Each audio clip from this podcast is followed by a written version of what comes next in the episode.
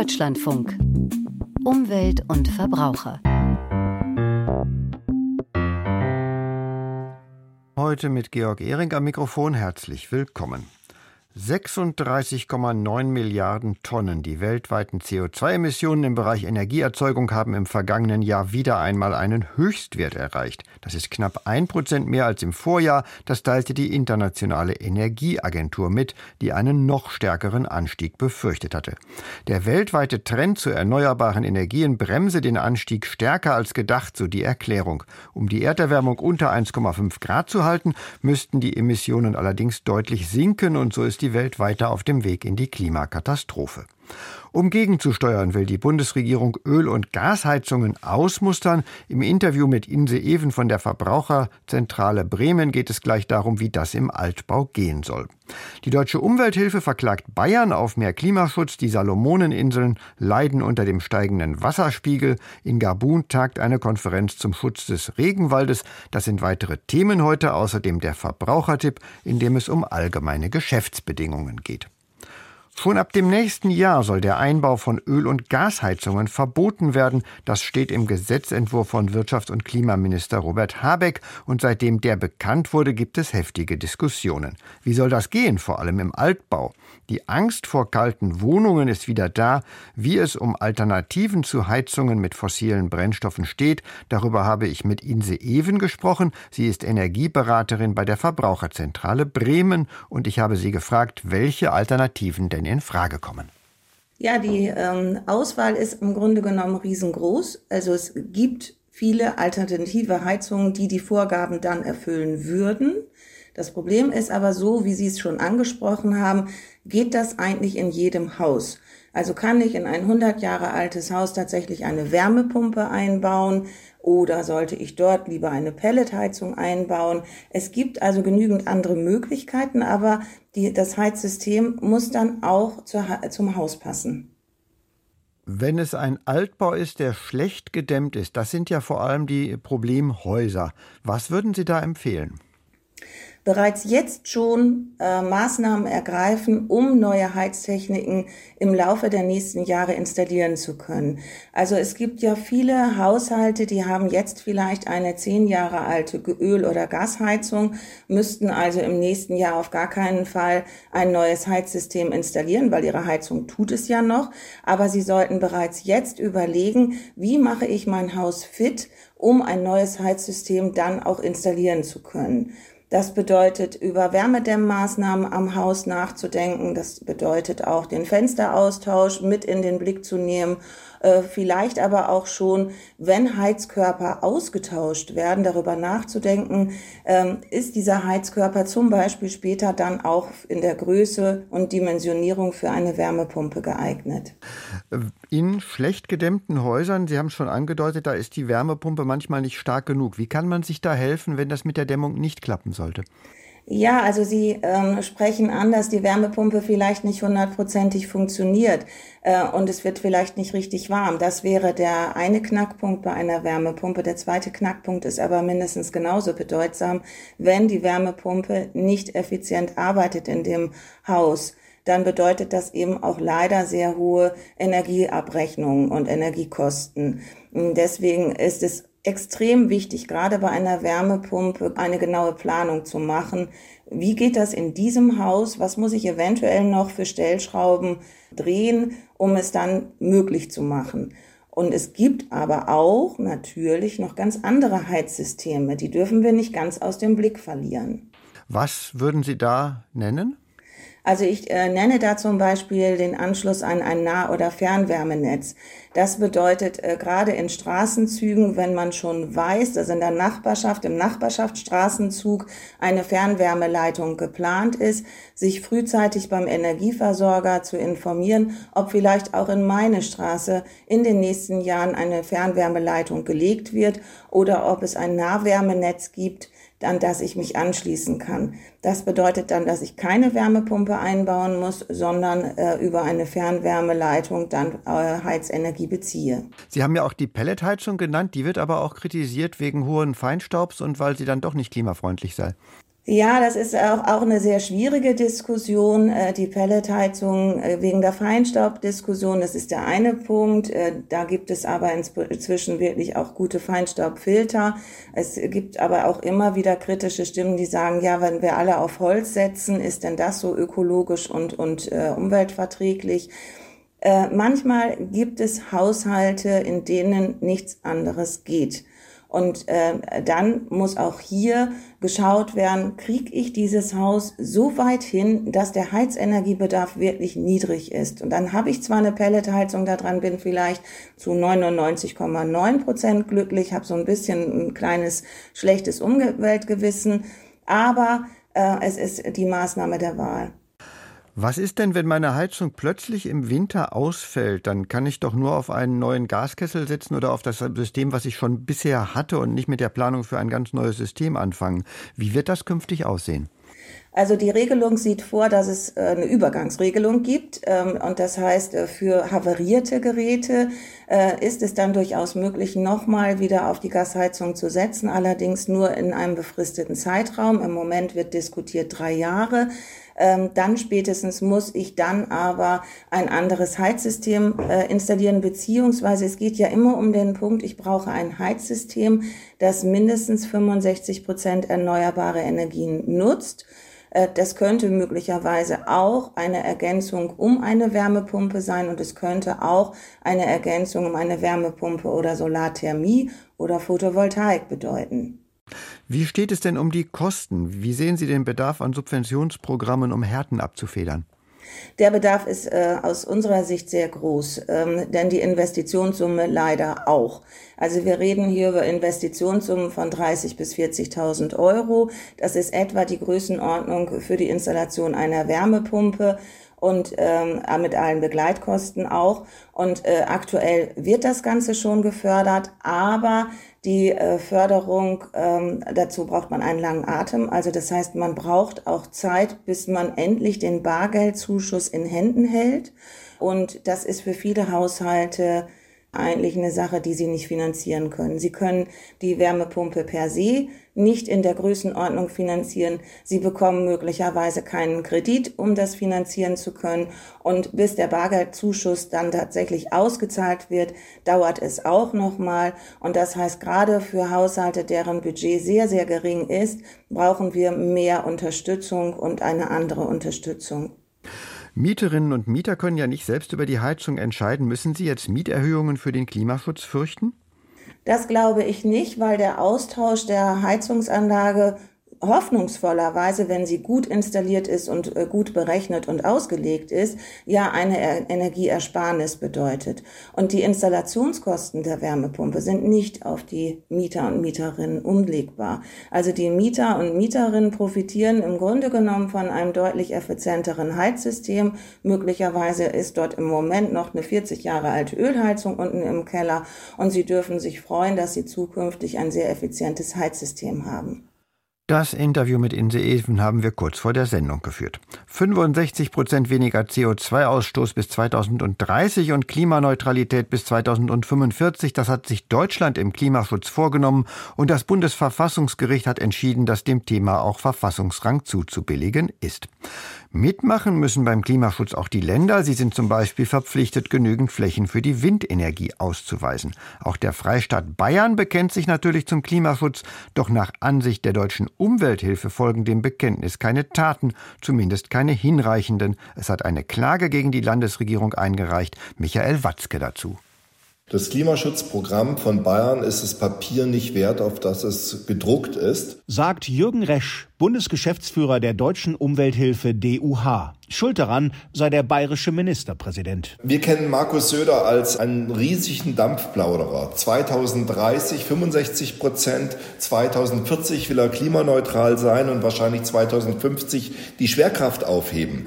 Wir kriegen alle drei Dinge nicht in Bayern umgesetzt. Wobei die Aufhebung der Schwerkraft auch in Bayern nicht als erstrebenswert angesehen wird. Aber über Isaac Newton verhandeln die Richterinnen und Richter des Bayerischen Verwaltungsgerichtshofs in München zur Stunde auch nicht.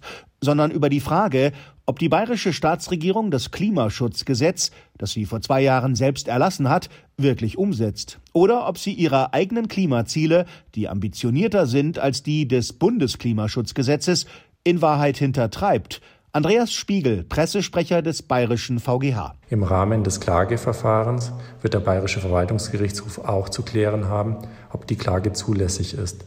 Insbesondere geht es darum, ob das Klimaschutzprogramm eine Maßnahme ist, gegen die ein Umweltverband nach dem Umweltrechtsbehelfsgesetz klagen kann. Dabei werden komplexe Fragen des Europa- und Umweltvölkerrechts eine Rolle spielen. Die bayerische Staatsregierung wollte sich heute vor Beginn der Verhandlungen im großen Saal des Verwaltungsgerichtes nicht im Interview äußern. Das Umweltministerium verwies auf ein Pressestatement, in dem das Zitat umfassende und kraftvolle Klimaschutzprogramm der Staatsregierung mit aktuell rund 150 Maßnahmen gelobt wird. Bayern leiste eng verschränkt mit Bund und EU seinen Beitrag, um das globale 1,5 Grad Ziel zu erreichen. Das Programm werde regelmäßig von Wissenschaftlern und Experten des sogenannten Klimarates überprüft. Das bayerische Klimaschutzprogramm ist dynamisch ausgestaltet, unterliegt im Hinblick auf die Zielerreichung einem regelmäßigen Evaluierungsprozess und wird kontinuierlich angepasst und fortgeschrieben.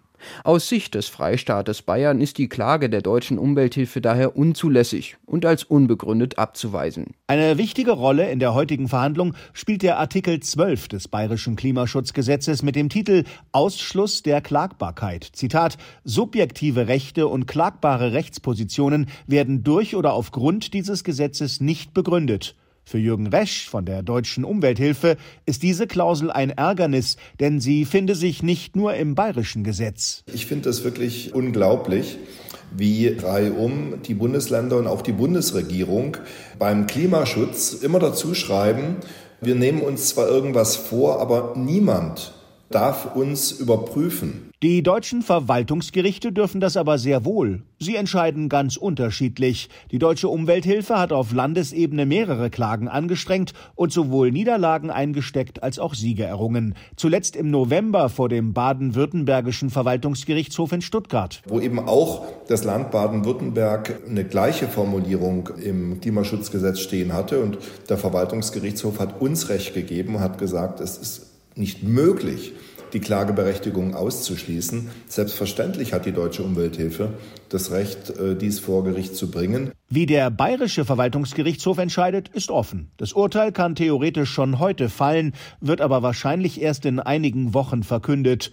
Sollte die DUH unterliegen, ist eine Revision vor dem Bundesverwaltungsgericht in Leipzig möglich. Und Jürgen Resch deutet an, alle Instanzen ausschöpfen zu wollen, um zu erreichen, dass der Freistaat Bayern endlich mit Klimaschutz beginnt und da sehen wir mit Verlaub in Bayern ziemlich viel, gerade im Bereich der regenerativen Energien, an Dingen, die getan werden können. Gerade der Windkraftausbau ist in Bayern einfach eine Katastrophe.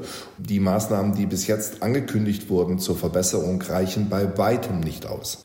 Michael Watzke berichtete. Die Salomoneninseln liegen östlich von Papua-Neuguinea im Pazifik. Ab knapp 1000 Inseln lebt etwa eine Dreiviertelmillion Menschen. Ein Teil davon auf Inseln, die nur ganz knapp über den Meeresspiegel ragen und die deshalb von seinem Anstieg im Zuge der Klimakrise besonders bedroht sind. Wie lebt es sich, wenn die Heimat langsam im Meer versinkt? Katrin Erdmann ist dem nachgegangen. Gemütlich tuckert Luis Morosini mit seinem Boot rüber von Auki nach Lilisiana auf den Salomonen. Zwei Welten. Auki ist eine staubige Provinzhauptstadt mit festen Häusern. Lilisianas Hütten hingegen sind bis auf die Kirche aus Palmen und stehen auf Pfählen, weil das Dorf mit seinen knapp 2000 Einwohnern direkt am Wasser liegt. Luis Morosini ist in Lilisiana der Kirchenvorstand und sagt, unser größtes Problem ist der Klimawandel. Während wir hier jetzt reden, haben wir Ebbe. Aber wenn Sie heute gegen 4 Uhr am Nachmittag kommen, wird das Wasser bis hierher kommen, also fast die Kirche erreichen. Er zeigt mit der Hand eine Stelle an einem etwa halben Meter hohen Steinwall, der das Gotteshaus umgibt. Noch kann man gemütlich und trockenen Fußes durch Lilisiana laufen. Im ersten Haus am Wasser wohnt Tina mit ihrer Familie. Zu ebener Erde stehen Teller und Töpfe. Das ist ihre offene Küche. Wir müssen immer daran denken, alles rechtzeitig ins Haus zu bringen. Denn wenn wir das vergessen, wird alles vom Wasser mitgerissen.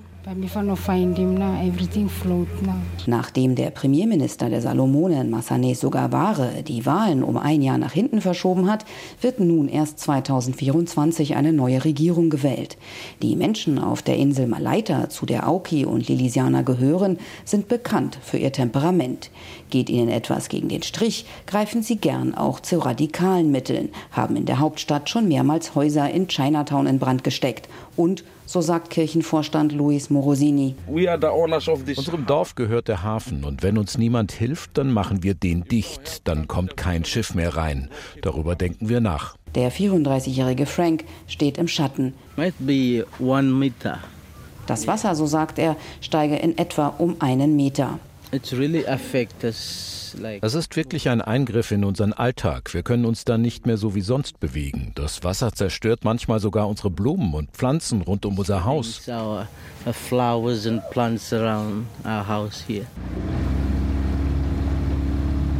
Etwa drei Stunden später erneute Bootsfahrt nach Lilisiana. Anders als am Vormittag kann Luis Morosini jetzt nicht mehr vor Tinas Haus ankern, sondern mit dem Boot gemütlich bis zur Kirche und sogar bis mitten ins Dorf fahren. Die Kinder freuen sich, springen nackig dort rein, wo bis vor kurzem noch ein Sandweg war. Kirchenvorsteher Morosini sitzt vor der Kirche auf einer Bank. Der bullige Typ wirkt plötzlich verletzlich. People live in this village, we don't unser Dorf ist wirklich betroffen. Wir wissen nicht, was wir gegen die Natur unternehmen sollen. Wir haben keinen anderen Platz zum Leben. Das ist unser Dorf. Wir sind hier geboren und wir leben hier. This is our village. We born here and we live here. Wenn es so weitergehe, werde man allerdings in zehn Jahren mit den Fischen im Meer leben, sagt er. Er fährt noch einmal ums Dorf. Einige Schweine, die zwischen den Hütten in erhöhten Käfigen sitzen, können jetzt bequem Wasser trinken. Zu empfehlen ist das jedoch nicht, denn mit dem Hochwasser wird jede Menge Müll angespült, vor allem Plastik. Plastik soll übrigens bald auf den Salomonen verboten werden. Auch dafür ist es höchste Zeit. Über die Salomonen berichtete Katrin Erdmann. Der Regenwald steht weltweit unter Druck, auch in Afrika, vor allem im Kongo-Becken. In Gabuns Hauptstadt Libreville ist in diesen Tagen eine Konferenz zusammengekommen, um über den Schutz des Regenwaldes zu beraten. Navina Kotor sagt Ihnen, was dort besprochen wird. Situé au cœur de l'Afrique, es ist ein Werbevideo, das wie eine Bombe einschlägt. Im August verkündet die Demokratische Republik Kongo, dass im Regenwald nach Öl und Gas gebohrt werden soll. Milliarden Barrel Öl sollen im Boden schlummern. Umweltschützer schlagen sich die Hände über dem Kopf zusammen. Der kongolesische Präsident hingegen betont die wirtschaftlichen Vorteile für eines der ärmsten Länder der Welt. Damen und Herren, verehrte Gäste, es ist Zeit für eine Neubewertung und Zeit, den Fußstapfen anderer Länder zu folgen, die vor uns mit ihren Bodenschätzen ihre wirtschaftliche Entwicklung vorangetrieben haben. Der Kongo ist nicht arm an Rohstoffen, aber die meisten Kongolesen haben von dem Reichtum bislang nicht profitieren können. Die Korruption ist im Kongo allgegenwärtig. Der Großteil der Bevölkerung lebt in extremer Armut. Und so wird im Regenwald immer wieder illegal gerodet. Und das, obwohl sich eigentlich alle über die Bedeutung des Regenwalds einig sind. Es ist die grüne Lunge des Kontinents. Die Vielfalt an Vögeln und Pflanzen ist einzigartig. Antilopen, Waldelefanten, Gorillas, Schimpansen und andere vom Aussterben bedrohte Tierarten leben im Wald. Die Torfmoore unter dem Regenwald speichern riesige Mengen Kohlendioxid. Paolo Ceruti ist der Leiter des Internationalen Zentrums für Waldforschung im Kongo. Viele Wissenschaftler konzentrieren sich mittlerweile auf den Regenwald im Kongo-Becken. Hier gibt es einen 160 Millionen Hektar großen Wald, der noch in der Lage ist, CO2-Emissionen zu absorbieren und zum Kampf gegen den Klimawandel beitragen kann. Politiker und Wissenschaftler sind sich einig. Während Teile der tropischen Regenwälder in Indonesien und im Amazonas bereits zerstört wurden, wird immer wieder betont, dass der Regenwald im Kongo erhalten werden muss. Worauf man sich nicht einigen kann, ist, wer wie viel dafür zahlen soll. Seit mehr als zehn Jahren setzt sich Jules Caron für den Schutz des Regenwaldes im Kongo-Becken ein. Er hat im Kongo gelebt und gearbeitet, an Dutzenden Konferenzen teilgenommen. Nach Jahren des Aktivismus hat er seine eigene Organisation gegründet, die Dorfbewohner finanziell belohnt, wenn keine Bäume gerodet werden. Überprüft wird das Projekt mit Satellitenaufnahmen. Es gibt so viele Gipfel. Es wäre interessant zu schauen, ob es deshalb auch mehr Bäume gibt. Ich denke, die Leute wären von der Antwort enttäuscht. Die Gipfel enden oft mit Versprechen, dass man den Erhalt der Regenwälder und die Biodiversität vorantreiben will. Aber um wirklich Einfluss zu haben, muss es mehr als nur Versprechen geben. Man muss die Menschen vor Ort finanziell dafür belohnen, dass sie den Regenwald schützen. Rewarding, uh, good conservation, uh, efforts. Immer wieder werden auf internationalen Gipfeln Finanzhilfen beschlossen, um die Klimawende in Afrika zu unterstützen. Später stellen sich die Beschlüsse oft als leere Versprechen heraus. Sollte sich das nicht ändern, wird man auch den Regenwald im Kongobecken nicht erhalten können. Über den Schutz des Regenwaldes in Afrika war das Navina Kotor. Deutschlandfunk Verbrauchertipp Wegklicken und weiter so gehen wohl die meisten Menschen vor, wenn allgemeine Geschäftsbedingungen bei einer Bestellung auftauchen. Dabei regelt das Kleingedruckte oft wichtige Punkte und Fachleute raten dazu, sich doch damit zu beschäftigen, auch wenn es schwerfällt. Worauf Sie achten sollten, sagt Ihnen Hilde Braun im Verbrauchertipp. Mit ihren allgemeinen Geschäftsbedingungen geben Unternehmen einseitig vor, wie ein Geschäft ablaufen soll. Ziel ist, dass die gleichen Bedingungen für viele Kunden gelten. Beispiel sind Stornoregelungen bei Reisebuchungen oder Zahlungsbedingungen bei Mobilfunkverträgen. Unternehmen wollen so vermeiden, jeden Vertrag mit jedem Kunden neu auszuhandeln. Arndt Kempkens ist Anwalt für Verbraucherrecht. Allgemeine Geschäftsbedingungen sind immer im Interesse des Unternehmens, sonst würden die die ja nicht verwenden. Und die werden immer von Unternehmensjuristen gemacht, die das eben so vorgeben, die immer versuchen, das möglichst im Sinne des Unternehmens zu machen und die Verbraucherrechte möglichst, die Kundenrechte möglichst einzuschränken. Deshalb ist das Lesen der Verträge wichtig. Dabei muss aber nicht Satz für Satz durchgelesen werden. Ein Überfliegen nach wichtigen Schlüsselwörtern wie Kündigung, Bedingungen, Laufzeit oder Stornobedingungen ist aber wichtig. Das geht auch mit Hilfe von Suchfunktionen am Computer. Was steht da zur Lieferfrist beispielsweise? Was steht da zur Gewährleistung, zur Garantie oder zum Risiko beim Versenden? Das genau durchlesen und wenn das eben stört, bitte dem widersprechen, aber trotzdem natürlich versuchen, den Vertrag ohne diese ungünstigen Punkte zu schließen. Wenn etwas unverständlich ist, sollten Kunden nicht versuchen, das Unternehmen um Erklärung zu bitten. Damit werden unwirksame Klauseln nämlich oftmals noch untermauert, erklärt Sabine Blanke, Juristin beim Europäischen Verbraucherzentrum. Und dann könnte es nämlich passieren, dass der Verbraucher oder die Verbraucherin, die hier betroffen ist, am Ende tatsächlich auf die Rechte verzichtet, die ihm oder ihr an sich zustehen würden. Und das sehen wir nämlich beim Widerruf gar nicht so selten. Und wir sehen es immer wieder, dass die Betroffenen das tatsächlich auch so akzeptieren. Und das sollten sie auf keinen Fall tun. Hier besser unabhängige Einrichtungen zu Rate ziehen und sich nicht abschrecken lassen, gerade bei wichtigen Punkten, rät Sabine Blanke. Das sind genau die Regelungen, in denen es auch erfahrungsgemäß, das sehen wir auf unseren Schreibtischen, immer wieder auch zum Streit kommt. Das sind zum Beispiel Widerruf, Lieferzeiten, Bezahlung, Kündigungsstornierung und so weiter. AGB müssen nicht immer ausgehändigt werden. Unterschreibt der Kunde einen Vertrag vor Ort in den Geschäftsräumen des Unternehmens, Beispiel Reisebüro, reicht auch ein Aushang der allgemeinen Geschäftsbedingungen. Bei online geschlossenen Verträgen muss der Anbieter aktiv auf seine AGB hinweisen, am besten per Link mit der Möglichkeit zum Download. Oftmals sieht man ja auch, dass man gar nicht auf den Button zum Vertragsschluss klicken kann, wenn man das nicht vorher gemacht hat. Ne, bei Versicherungen zum Beispiel ist das gar nicht unüblich.